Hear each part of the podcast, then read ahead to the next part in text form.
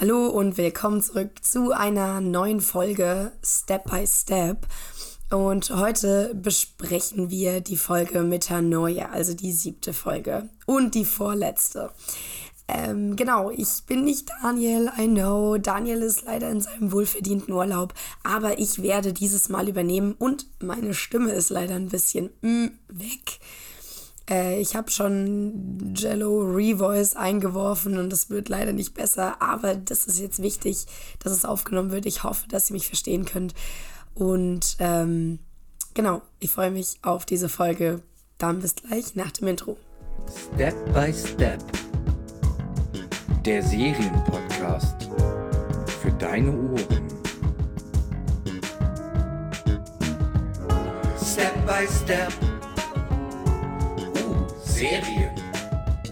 Step by Step.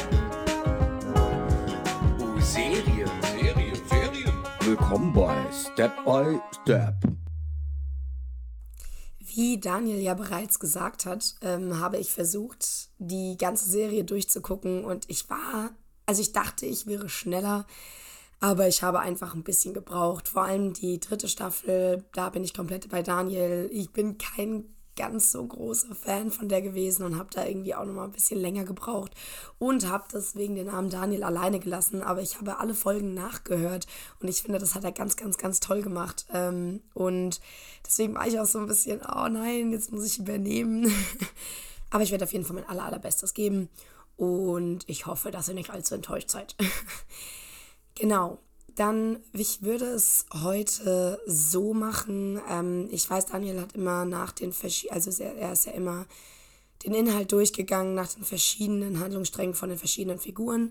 Aber da in dieser Episode viele Handlungsstränge irgendwie zusammengeführt werden, werde ich es heute chronologisch machen. Bevor wir aber jetzt direkt in den Inhalt reingehen, würde ich gerne äh, über den Titel reden. So, die, der, der, der hört sich erstmal etwas weird an. Metanoia, äh, es ist griechisch und bedeutet so viel wie seine Meinung ändern, beziehungsweise so sich selbst ändern, aber irgendwie auch, ja, sich erneuern oder auch verbessern.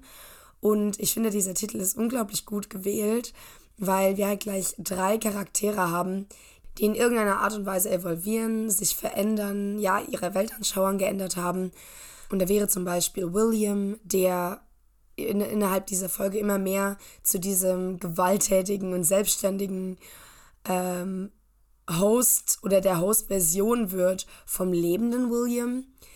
Äh, oder Christina, die irgendwie jetzt anfängt, aus ihrer falschen Realität zu erwachen und aus dieser Erkenntnis fast schon neu geboren wird.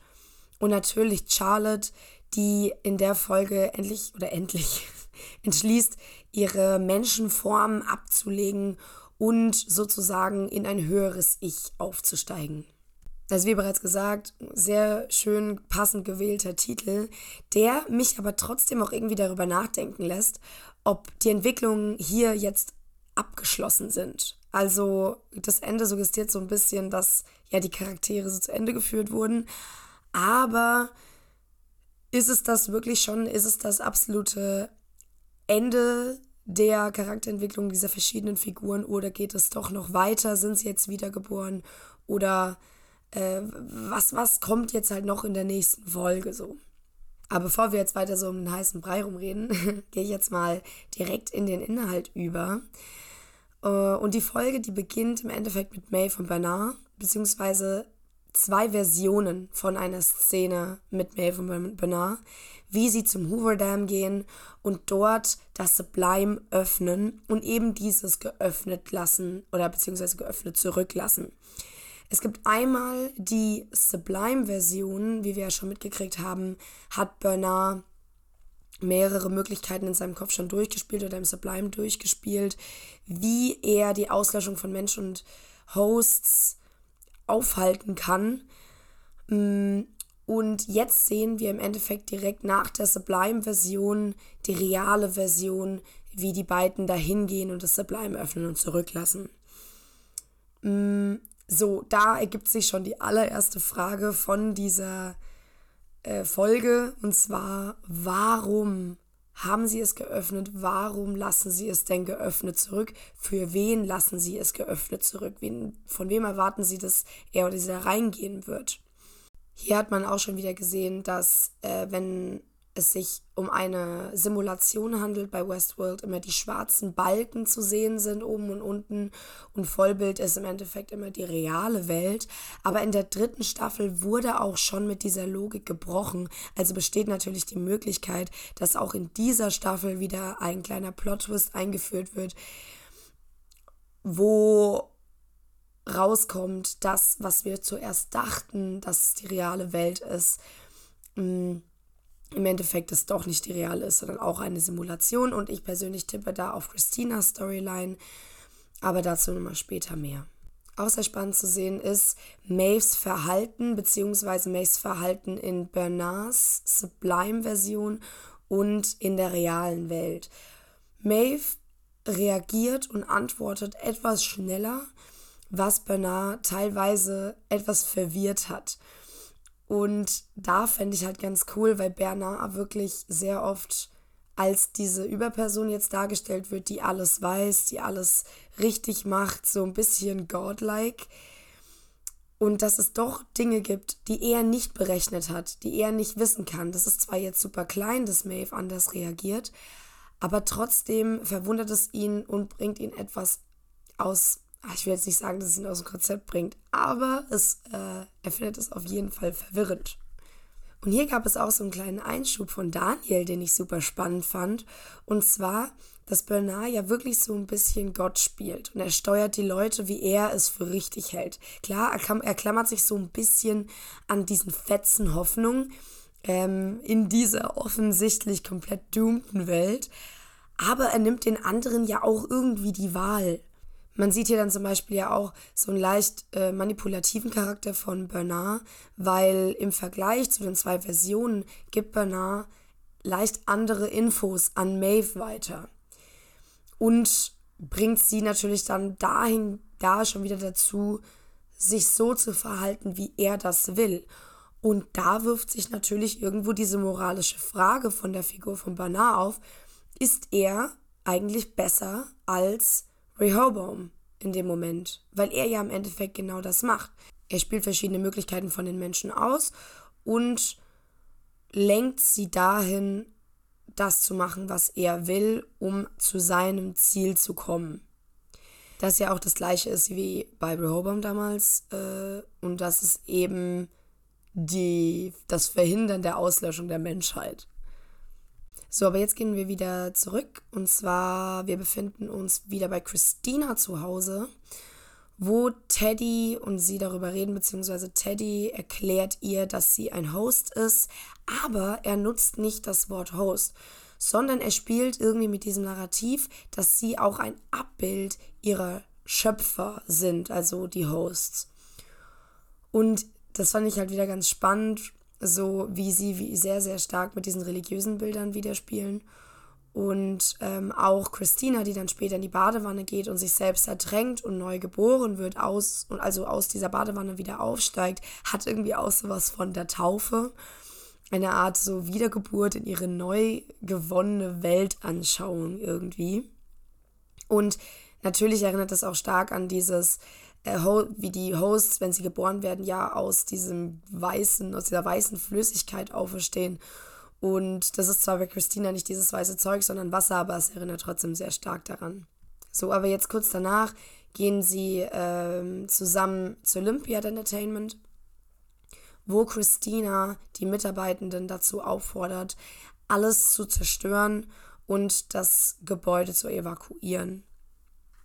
Damit ist es im Endeffekt ihr Versuch, die Menschen zu befreien, die ja von diesen Stories, die dort geschrieben werden, kontrolliert werden. Sie dringen so ein bisschen tiefer dann auch ins Gebäude ein, wo Christina und Teddy ähm, Caleb sehen in diesen Waben, beziehungsweise an einem von diesen, diesen, diesen Behältern. Und irgendwie scheint Caleb Christina so bekannt vorzukommen und da fragt man sich natürlich so ein bisschen, ob Dolores Erinnerungen vielleicht echt noch irgendwo in ihr sind. Und meine Vermutung ist da ja so ein bisschen, dass ein letzter Rest von Dolores sich damals in Rehoboam geladen hat oder geflüchtet hat oder in irgendein anderes System und sie mithilfe davon das gleiche versucht wie Bernard. Also, dass wir teilweise in einer Realität sind oder im Sublime oder halt noch in irgendeiner weiteren Simulation, in der Dolores versucht, einen Ausweg aus der Auslöschung der Hosts und vielleicht auch der Menschen zu finden.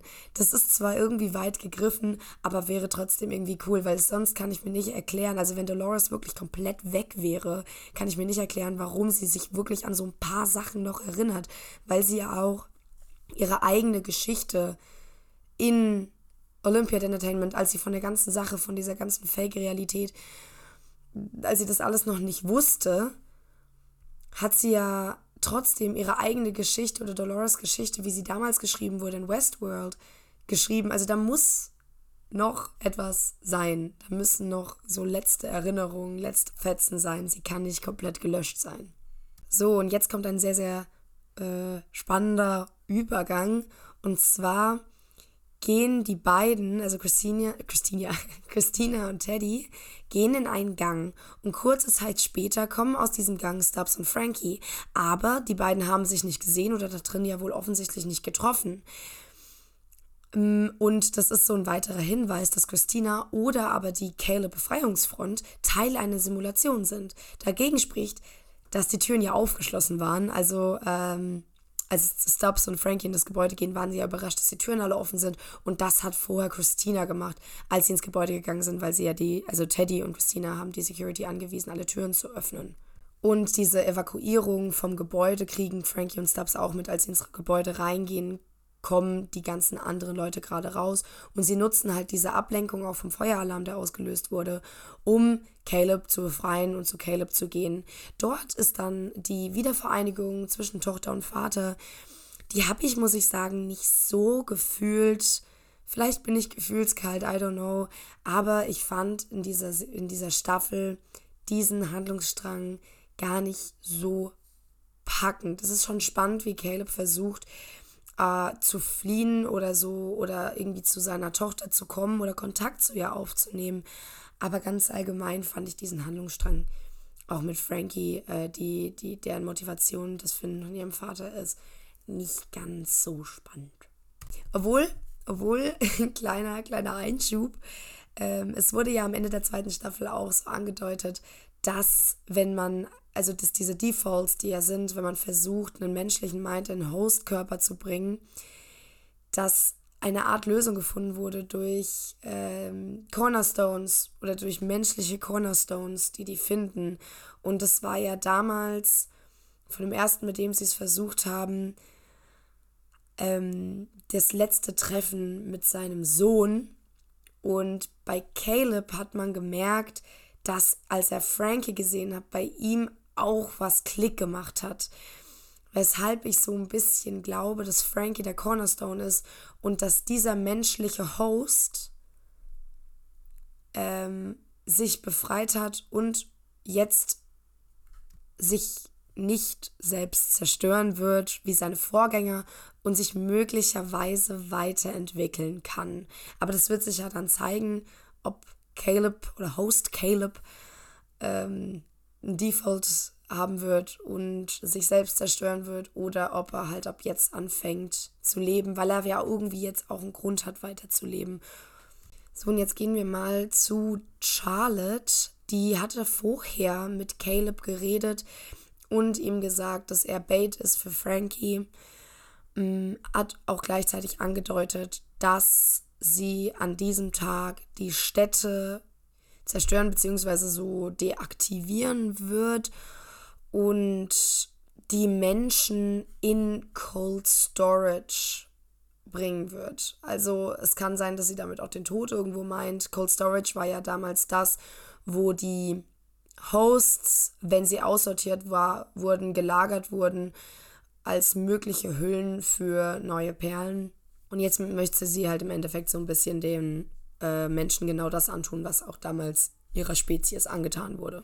Dass ja auch Charlotte nicht happy war, wie begeistert die Hosts waren von diesen Cities oder diesen Freizeitparks für Hosts. dem will sie jetzt entgegentreten, halt im Endeffekt, dass sie diese Städte aushebelt und sie möchte damit halt die Hosts dazu bringen oder sie dazu zwingen zu evolven oder wie sie es halt nennt, zu transcenden. Charlotte trifft dann hierfür die notwendigen Vorbereitungen und da sehen wir auch das erste Mal, wie so ihr Transcending oder wie das dann aussehen würde oder wird. Und das ist unglaublich emotional und schön, irgendwie sie dabei, sie dabei zuzuschauen, und, also ihr dabei zuzuschauen, weil sie will im Endeffekt ihren menschlichen Körper loswerden, also möchte das Host ihren menschlichen Körper loswerden und in einen neuen Körper gehen, der nicht mehr diese menschliche Hülle ist oder darstellt. Zwar sieht irgendwie dieses, diese neue Hülle für, also man sieht dann auch, dass die Perle aus dem Kopf genommen wird und dann wahrscheinlich in diesen neuen Körper eingesetzt wird. Und dieser neue Körper, ich, also ich muss auch sagen, diese Folge gab mir die größten Sci-Fi-Vibes der kompletten Staffel. Die Bilder und genau diese Figuren. Man hat auch viel mehr diese Drohnen und sowas gesehen. Das war ja sehr, sehr Sci-Fi-esque. Aber diese Art und Weise, wie Charlotte diesen Transcendence oder diese Transcendence-Prozedur beobachtet, ist unglaublich schön anzusehen. Es hat so ein bisschen was Verliebtes, so ein bisschen was Hoffnungsvolles. Und dabei einfach nur ihren Blick zu sehen, wie sie diesen Körper anfasst, wie sie hochschaut, ist super traurig und trotzdem irgendwie unglaublich faszinierend anzuschauen. Sie ist wirklich, hat sich ganz arg gemacht. Sie ist ein sehr emotionaler Bösewicht geworden für die Staffel 4 und sehr sinnvoll und lang angelegt entwickelt. In Staffel 3 wirkte die Entwicklung irgendwie so ein bisschen plötzlich, aber im Nachhinein merkt man halt voll, wie sinnvoll und wie lange sie angelegt ist. Die Vorstellung und das Verlangen nach dieser idealen Spezies-Host im Gegensatz zu den Menschen gab es ja schon bei Dolores in Staffel 2. Und aus dieser ist dann in der dritten Staffel Charlotte entwachsen. Und dann dieser Wunsch nach diesem Transcending und den Körper verlassen, das wurde dann in der Staffel 3 angelegt, als Charlotte sich in einem fremden Körper verstecken musste, aus dem die sich halt rausschneiden wollte. Man hat so das Gefühl, dass Dolores aus jedem Trauma immer, gar nicht mal böse, aber immer klammernder geworden ist an diese, an diese Vorstellung, an das Über-Ich, so ein bisschen. So, aber gerade als Charlotte auf dem Stuhl sitzt und den, das Transcending losgehen soll, überrascht sie niemand anderes als Maeve, denn Bernard und Maeve haben es geschafft, sich Zutritt zum Tower zu verschaffen und haben sich getrennt. Maeve ist zu Charlotte, Bernard ist in den Control Room. Bleiben wir aber kurz bei Charlotte und Maeve. Es folgt eine unglaublich inszenierte Kampfszene, die ist wow. I, I can't. I can't even. Also äh, sauschön anzusehen, unglaublich spannend, wie die ins Wasser gehen. Ähm, und hier auch noch vielleicht so ein kleiner Nebenfakt. Sie hatten wohl riesige Probleme mit diesen Drohnen oder diesen Drohnenanzügen, äh, die im, also wenn die ins Wasser gegangen sind, haben die sich mit Wasser vollgesaugt. Und dadurch war das ein bisschen schwierig, mit denen da zu drehen oder diese Kampfszene zu machen. Ja, fand ich einen ganz witzigen Nebenfakt. Und auch diese Szene wird unterbrochen und von wem? Von William. Und jetzt, bevor wir auf William, beziehungsweise bevor wir darauf eingehen, wie William dann weitermacht, ist wichtig zu wissen oder eine der spannendsten, tollsten Szenen auch in dieser ähm, Folge. Und zwar William ist auch in der Metonia, mit Mentonia, ich weiß gar nicht mehr genau, wie es ausgesprochen wird, ähm, Manier über sich selbst hinausgewachsen und eins geworden mit seinem Menschen-Ich. Er selbst hat, ähnlich wie sein Menschen-Ich, auch eine leichte Obsession für diese Parks, für diesen Park entwickelt. Dementsprechend merkt man, als Charlotte Caleb erklärt, dass sie die äh, Städte zunichte machen wird, ja, William ist nicht happy.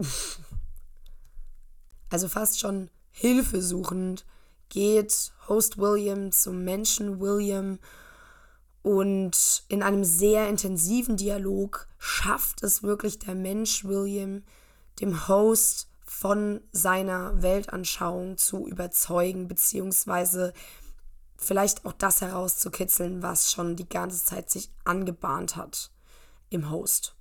Der Menschen William hat schon immer an dieses Survival of the Fittest geglaubt. Eine Qualität, die hat er sich ja auch schon im Park angewöhnt und damit hat er auch seine Taten immer so ein bisschen gerechtfertigt.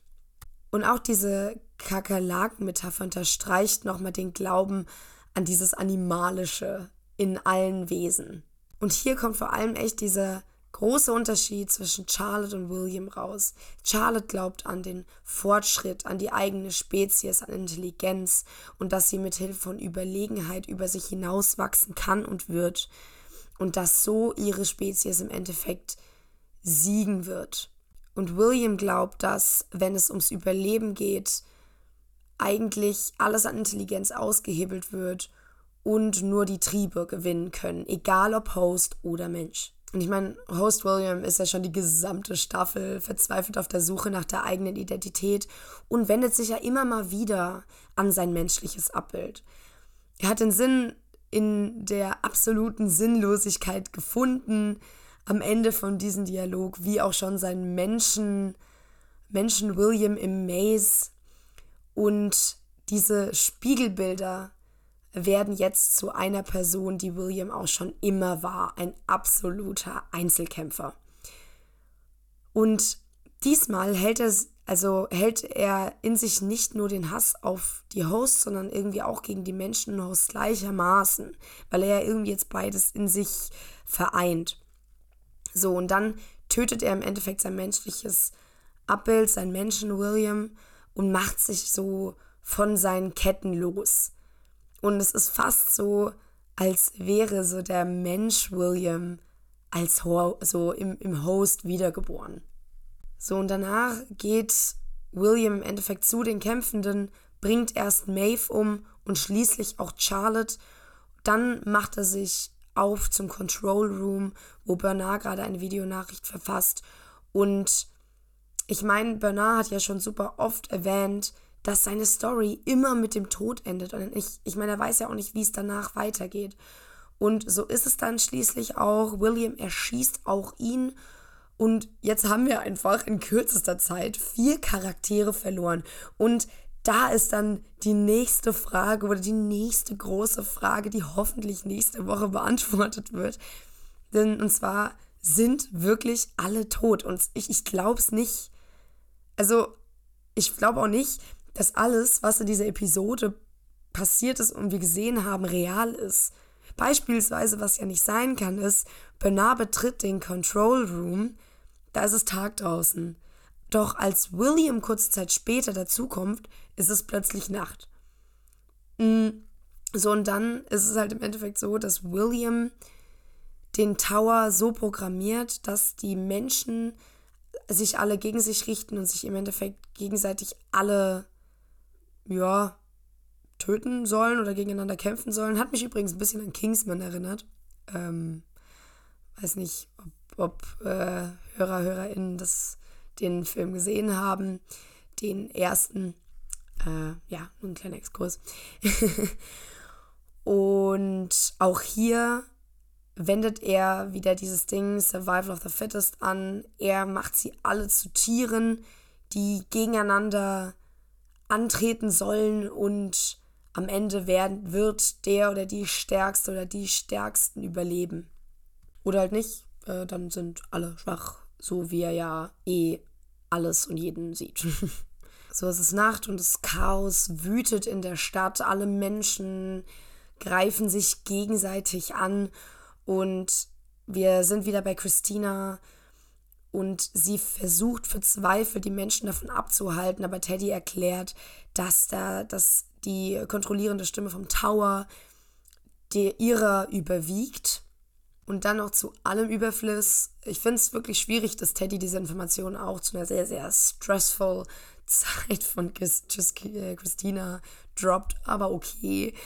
Ähm, und zwar, er erklärt ihr, dass zwar die Welt um sie herum real ist, sie ist es aber nicht.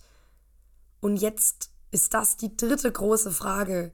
Ist Christina wirklich nicht real? Ist ihre Welt in einer Simulation? Und wenn sie das wäre, ist sie wirklich so der Head-Autor von der Simulation oder wird auch sie gesteuert zu einem gewissen Grad? So, und da sind wir jetzt schon am Ende der Folge angelangt. Wir haben jetzt halt im Endeffekt, also für mich haben sich jetzt die drei großen Fragen nochmal so ähm, zusammenfassend gestellt. Einmal, warum ist das Sublime-Tor offen? Meine Theorie ist ja so ein bisschen, dass sie es offen gelassen haben. Also sie warten wohl auf irgendjemanden, dass er oder sie durch dieses Tor geht und da irgendwas macht. Ich tippe ein bisschen auf William mm, und dann glaube ich auch ein bisschen, dass, ich hatte ja schon die Vermutung geäußert, dass ich nicht glaube, dass Bernard der Einzige ist, der verschiedene Möglichkeiten in seinem Kopf durchspielt, wie man die Auslöschung der Welt oder der Menschen und der Hosts äh, aufhalten kann. Ich glaube ja, dass da noch jemand anderes ist, der das macht und deswegen diese Diskontinu Diskontinuitäten entstehen. Und da wäre möglich ein Rest von Dolores, oder halt echt William. Williams Motivationen sind aber halt meistens echt nicht gut. Also ich hoffe so ein bisschen Dolores. Mm, und ja, obwohl auch bei William könnte man überlegen, dass dadurch, dass er jetzt Host und Mensch irgendwo in sich trägt und vereint hat, dass ihm vielleicht doch das Leben der Menschen und der Host oder der Zukunft der Welt am Herzen liegt. So, dann das nächste, nächste große Frage ist Christinas Welt, ist sie real oder nicht? Könnte einhergehen mit der Frage Sublime Tor offen, ist sie vielleicht im Sublime oder irgendwo anders? Ähm, also ich glaube schon, dass sie irgendwo in der Simulation gefangen ist, die dem Sublime sehr ähnlich ist oder dieses Sublime ist und dass das vielleicht irgendwo zusammenhängt, auch wieder mit dem, was ich vorher gesagt habe, mit der Person, der oder die auch Möglichkeiten im Kopf durchspielt. So, und jetzt die letzte Frage, weil ich kann es wirklich nicht glauben, so sind wirklich alle tot. Das glaube ich nicht, dass man die geliebtesten Charaktere dieser Serie einfach umbringt äh, und auch noch so schnell hintereinander. Mm, und gut unterstützen dafür ist natürlich die Sache mit der Helligkeit, also dass es halt einmal dunkel und einmal hell ist. Dann, also als William den Raum betritt und als Bernard den Raum betritt vom Control Room. Dann haben wir auch noch das Ding mit, dass Christina und äh, Teddy in dem Gang sind und Frankie und Stubbs in dem Gang sind und die sich ja augenscheinlich nicht sehen. Also sind das ja irgendwo auch andere Szenen oder andere Möglichkeiten. Und ja, da bin ich auf jeden Fall gespannt, ob wie sie das auflösen, wer möglicherweise noch Strippenzieher ist. Aber ich denke, abschließend lässt sich auf jeden Fall sagen, dass diese Folge ein Banger war. war richtig gut, ich war richtig hooked. Und auch diese, diese Fragen, die aufgeworfen wurden, sind, also ich bin extrem gespannt auf den, die Folge von nächster Woche. Da werde dann auch wieder ich den Podcast machen. Ähm, er ist bei mir etwas kürzer geworden, aber ich werde es auch diesem, äh, nächstes Mal wieder machen, dass ich natürlich ein paar Sachen von Daniel wieder einhole und dann ist das ja fast wie eine Co-Produktion. Dann werde ich bis dahin wahrscheinlich extrem süchtig nach diesen Jello Revoice-Dingern und dann hört ihr nächste Woche eine normale Stimme und nicht dieses kratzige Etwas. Und sonst möchte ich auch ganz arg nochmal aufmerksam machen auf den Episodenguide von Westworld. Also wer nochmal so eine kleine Übersicht braucht oh, von dem Inhalt der letzten Folgen, dann kann ich die nur ganz arg ans Herz legen. Und auch sonst gibt es auf unserer Website 4001reviews.de ganz viele tolle Artikel und Top-Listen. Es lohnt sich auf jeden Fall mal da vorbeizukommen. Sonst freuen wir uns ganz arg über Feedback. Falls ihr irgendwelche Gedanken zu der Folge habt, immer her damit, äh, falls ich irgendwas ganz arg falsch interpretiert habe oder gesagt habe, gerne darauf aufmerksam machen, dann werde ich das nächste Woche aufgreifen. Und sonst freue ich mich sehr, dass ihr eingeschaltet habt und ich freue mich auch ganz arg auf nächste Woche. Bis dann, tschüssi.